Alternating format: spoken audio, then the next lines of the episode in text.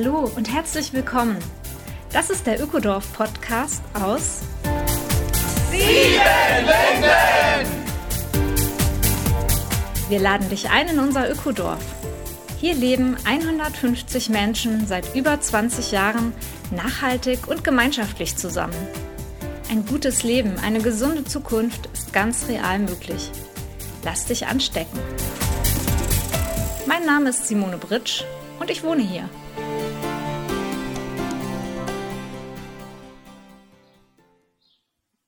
Hallo und herzlich willkommen, Folge 50 Ökodorf Podcast aus Siebenlinden.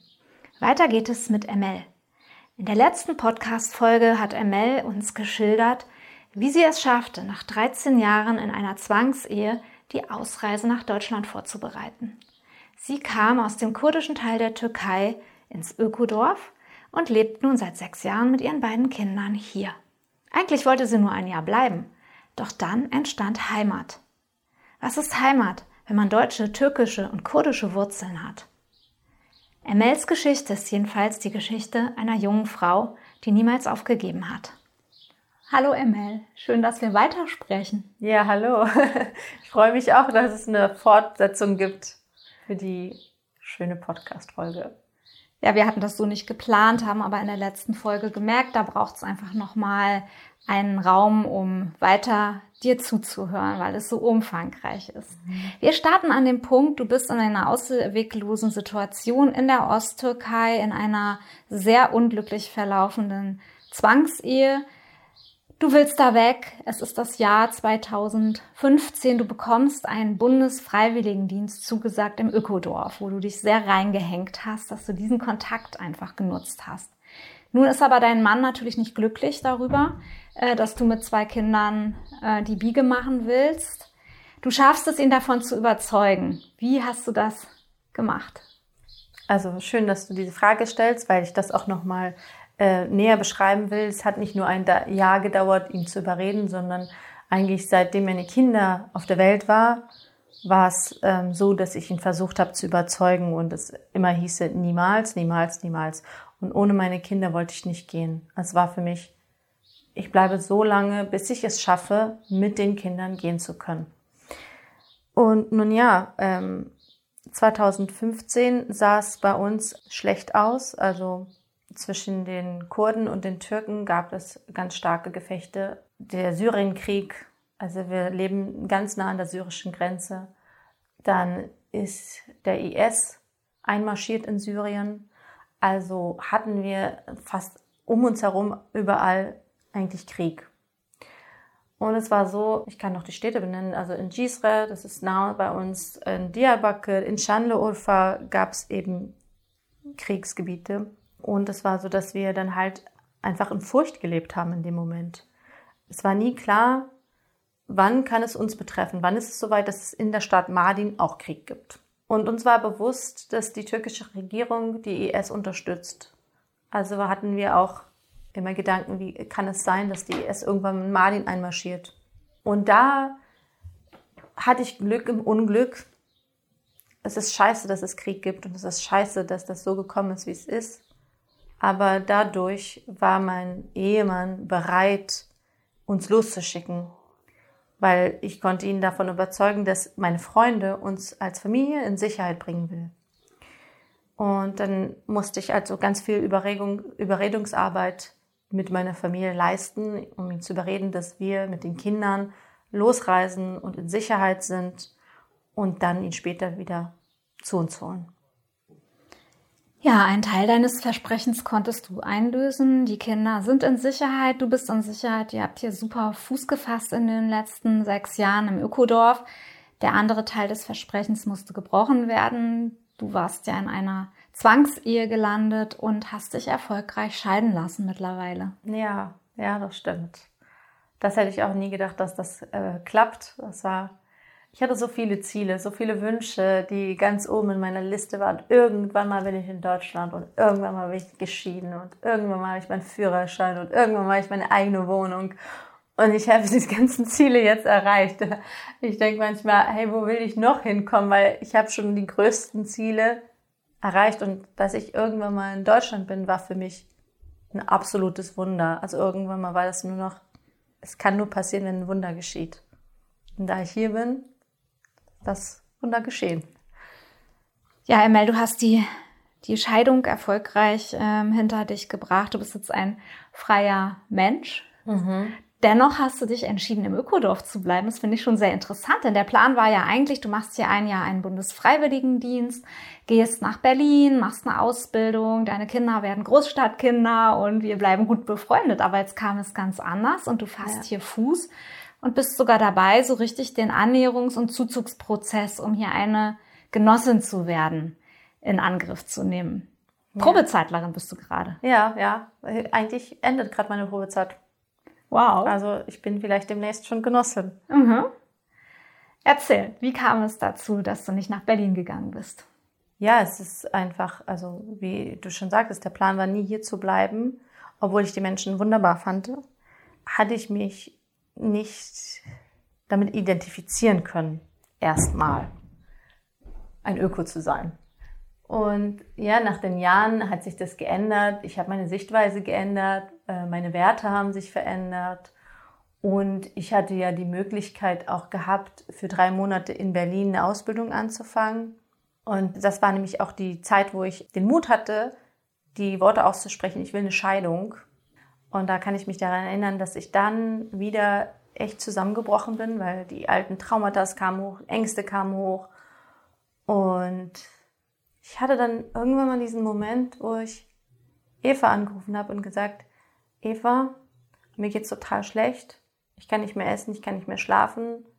Psychisch geht's mir schlecht. Ich werde diese Ausbildung abbrechen und ich möchte zurückkommen. Ich möchte zurück nach Hause. Mhm. Das war so der nach Hause. Sieben Linden ist jetzt mein Zuhause geworden. Das war, das hat sich total stimmig angefühlt. Und ab dem Zeitpunkt war dann für mich klar, okay, das ist jetzt mein Zuhause. Und dann bin ich wieder zurückgekommen.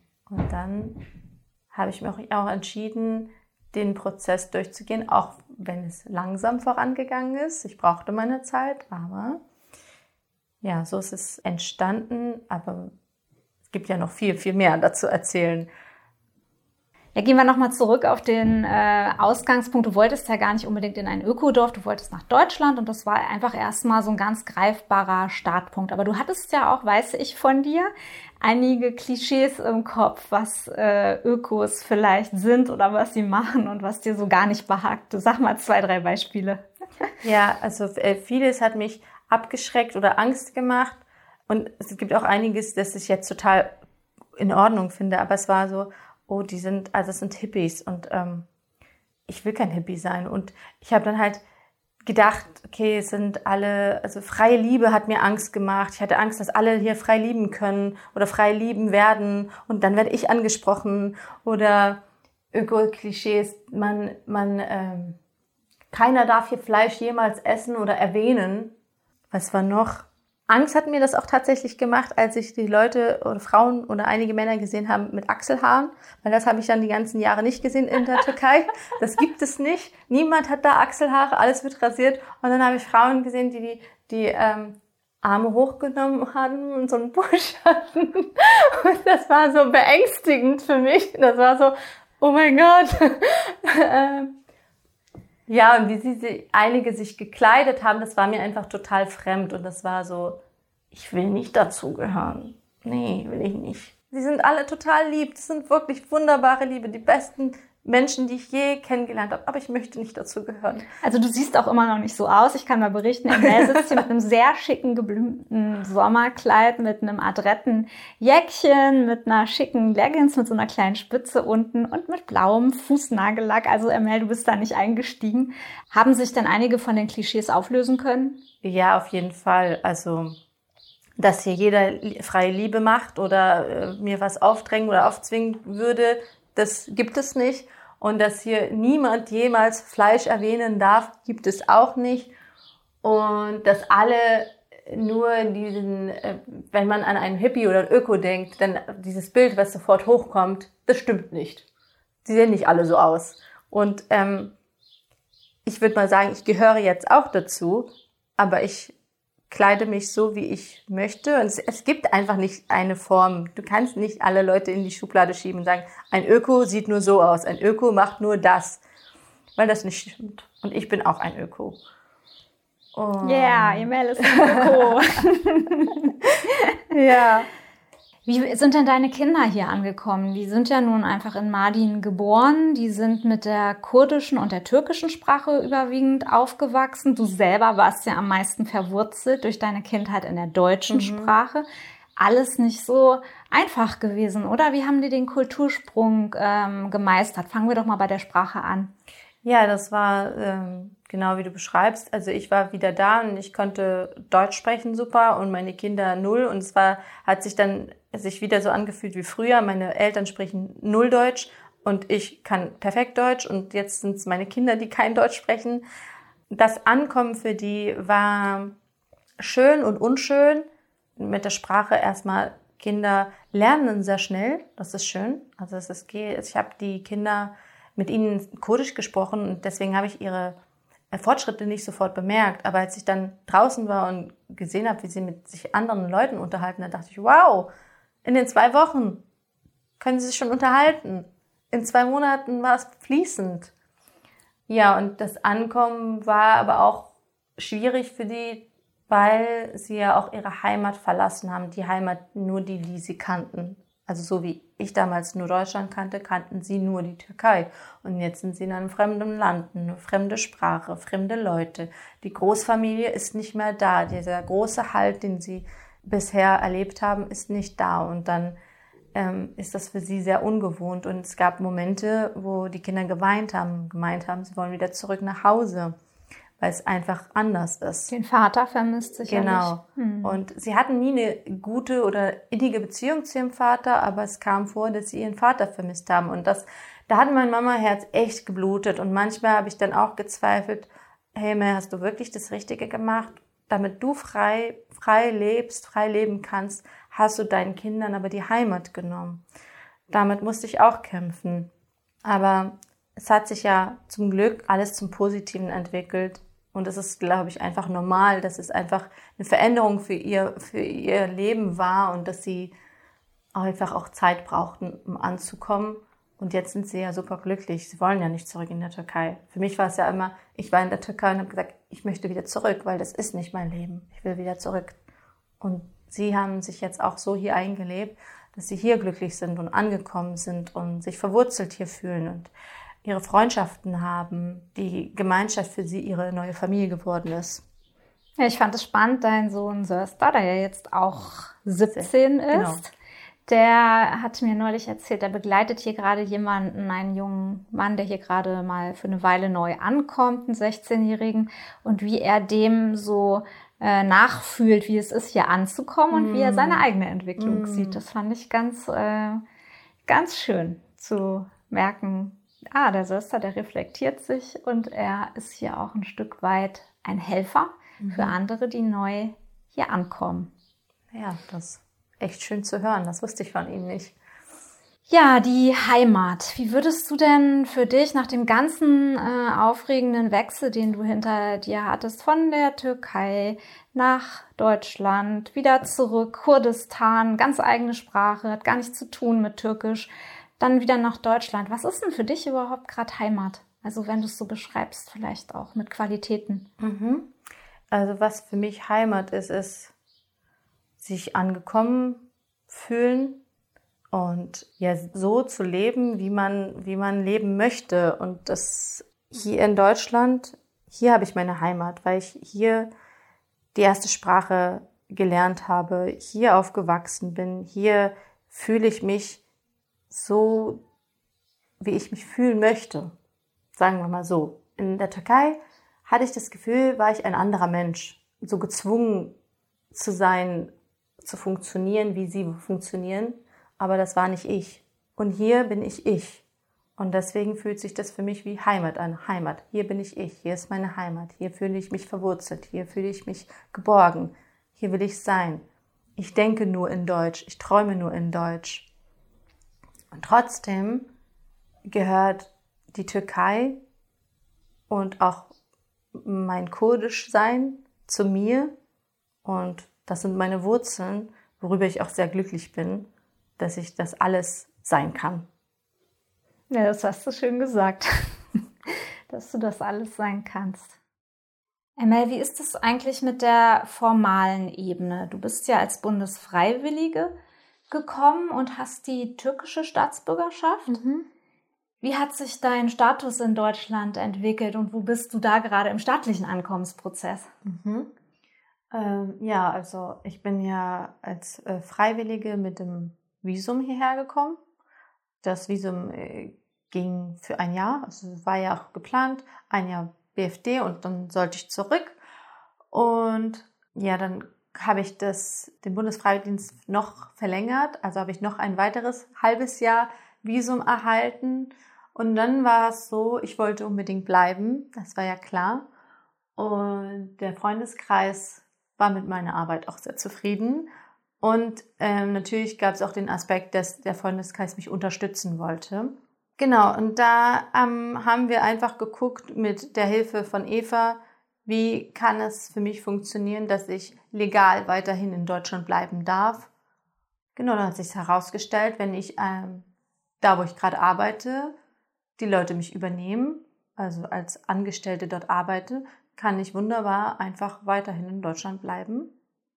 Und dann habe ich meinen ersten Aufenthaltstitel bekommen. Hey, wirklich, das ist das erste, erste Mal in Deutschland einen echten Aufenthaltstitel von zwei Jahren. Uh. Das haben wir auch richtig gefeiert mit dem Unterstützerkreis. Das war nämlich auch so ein Meilenstein. Und ja, nachdem ähm, die zwei Jahre vergingen, ich äh, arbeite ja immer noch beim Freundeskreis. Also Vielleicht mal ganz kurzer Einschub. Freundeskreis klingt immer so ein bisschen, als ob du privat für jemanden arbeitest. Der Freundeskreis Ökodorf e.V.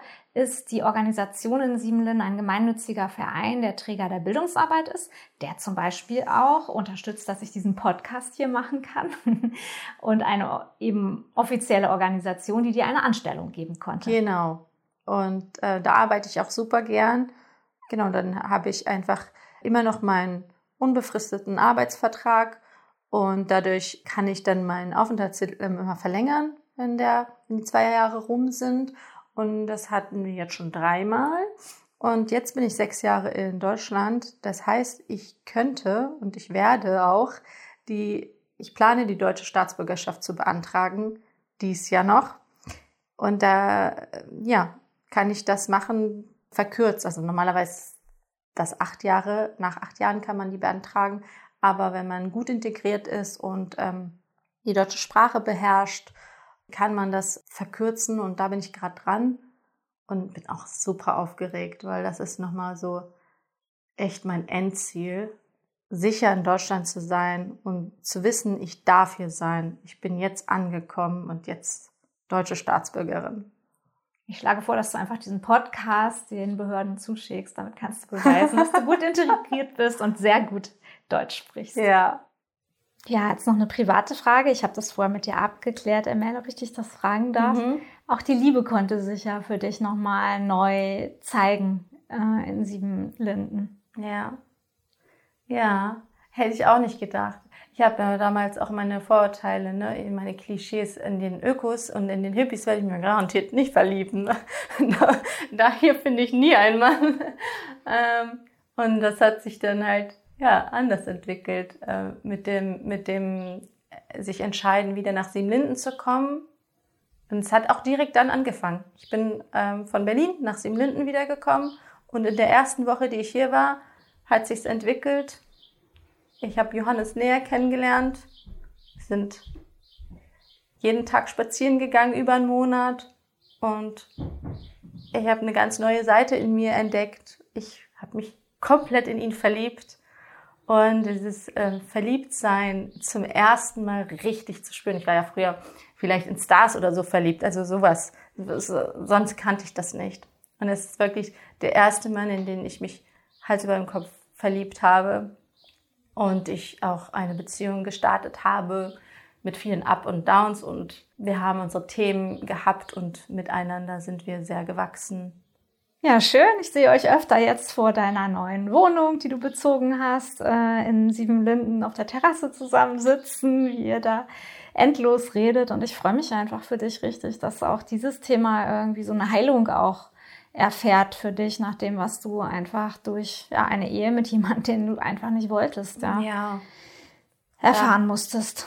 Da muss ich den Johannes auch sehr danken und ich bin ihm auch sehr dankbar, weil ich durch ihn eben das lernen konnte. Ich hatte äh, nie mehr damit gerechnet, dass ich mich eins verlieben kann, zweitens körperliche Nähe zulassen kann jemals und auch Spaß daran haben kann. Und ähm, das habe ich alles mit ihm gelernt und auch lieb gelernt. Und ich bin total glücklich, dass ich heute ähm, als Frau einfach mein Frausein ausleben kann und mein Liebesleben ausleben kann. Und mir bewiesen worden ist, nichts ist in Stein gemeißelt. Es ist nicht so, dass ich jetzt für immer die traumatisierte Frau sein werde, die nie wieder jemand anfassen kann. Mhm. Ja, das ist wirklich eine außergewöhnliche Entwicklungsgeschichte, die du da durchleben konntest. Und ein Kapitel in deinem Leben ist ja auch so diese berufliche Seite. Ja, du konntest deine Schule nicht fertig machen, weil ihr innerhalb von zwei Stunden in Fürstenwalde damals die Sachen packen musstet und äh, es ging wieder zurück in die Türkei und dort waren einfach die Möglichkeiten nicht für dich, schulisch wieder einzusteigen und Fuß zu fassen. Mhm. Bist du ohne Schulabschluss quasi nach Deutschland zurückgekommen. Und wie geht's da für dich weiter? Du bist ja eine sehr fleißige, du machst hier im Gästeteam sehr viel, machst Gästeempfang, machst äh, Gästekinderbetreuung, hast dich da irgendwie super eingearbeitet. Wo geht's weiter lang? Ähm, ich habe äh, einige Ideen und ähm, ja, ich werde sie angehen, sobald ich meine Kinder gefestigt habe. Aber es geht in die Richtung, ich möchte anderen Menschen helfen. Das war schon immer so äh, meine Intention. Und ich habe letztes Jahr ein Coaching gehabt was darum ging, sich persönlich weiterzuentwickeln. Man nennt es auch die positive Psychologie. Und die hat mich so fasziniert. Also es war wirklich das Beste, was mir passieren konnte letztes Jahr, dass ich dieses Coaching gemacht habe. Und ich bin noch mal ein Stück, nicht nur ein Stück, 100 Stück mehr geheilt. Mhm. Und es ist so eine wertvolle Arbeit. Es ist so toll. Also meine Coacherin, ich liebe sie heute noch. Sie ist das Beste, was mir hier passieren konnte mit meiner ganzen äh, Fluchtgeschichte nach Deutschland. Und ich möchte das auch machen. Ich möchte diese Arbeit machen. Ich möchte andere motivieren, äh, helfen, unterstützen, wieder zu sich zu finden, wieder Lebensfreude erfahren zu dürfen und Hoffnung zu haben, dass man nicht sein Trauma ist und für immer traumatisiert bleibt. Man kann sich sein Leben wiederholen und es kann noch besser sein, als es vorher war. Mir kommt dabei auch gerade das Bild von den vielen äh, Menschen, die aktuell flüchten. Also du bist ja in der Zeit hier nach Deutschland gekommen, als die, der Flüchtlingsstrom aus Syrien war. Jetzt haben wir viele Menschen, die aus der Ukraine vor Krieg flüchten müssen. Hast du auch eine Idee, dass du da eine äh, besondere Aufgabe übernehmen könntest mit einer entsprechenden Ausbildung, also Menschen zu helfen, die einfach eine neue Heimat sich gerade erschließen? Ja, also ich kann mir das sehr gut vorstellen. Also ich glaube, ähm, da, das, was ich mir vorstelle, ist auch in erster Linie äh, Frauen zu unterstützen. Das klingt vielleicht blöd, aber da ich selber eine Frau bin, kann ich das noch mehr nachempfinden und ich bin ein sehr empathischer Mensch und ähm, mit meiner Geschichte und mit meinen Erfahrungen, glaube ich, kann ich viele Menschen ansprechen und auch nachempfinden, wie sie sich fühlen. Und genau da kann ich mir das auch sehr gut vorstellen, diese Frauen zu unterstützen in ihrem Ankommen und ihr Leben in die Hand zu nehmen. Ja, das klingt ganz, ganz schön einmal. Du bist auch ein Mensch, der gerne gibt, die viel Hilfe empfangen hat, aber die einfach auch eine Menge zu geben hat. Und ich wünsche dir da auf deinem Weg einfach, ja, dass du weiterhin so stark, tough und empathisch bist, wie du es bist. Und ich danke dir, dass du diese ja zum Teil nicht sehr leichten ähm, Erlebnisse, besonders in der vorhergehenden Folge, auch so schildern konntest und öffentlich machst. Geht es dir jetzt gut damit, mit allem, was du erzählt hast? Ist okay für dich? Ja, sehr gut. Also es war so, dass ich immer das geplant habe, irgendwann mal werde ich von meiner Geschichte erzählen, um zu motivieren, um zu zeigen, dass man hoffen darf und helfen darf. Vor allem, ich möchte auch Menschen mit meiner Geschichte Mut machen, zu helfen. Und sei die Hilfe noch so klein. Jede Hilfe kann Großes bewirken. Dankeschön. Gerne. Das war sie, die neue Folge des Ökodorf Podcasts aus Siebenlinden. Besuche uns auf www.siebenlinden.org oder direkt im schönen Ökodorf. In unseren Seminaren lernst du die Welt von morgen nachhaltig und gemeinsam zu gestalten. Der Ökodorf Podcast aus Siebenlinden ist eine Produktion vom Freundeskreis Ökodorf e.V.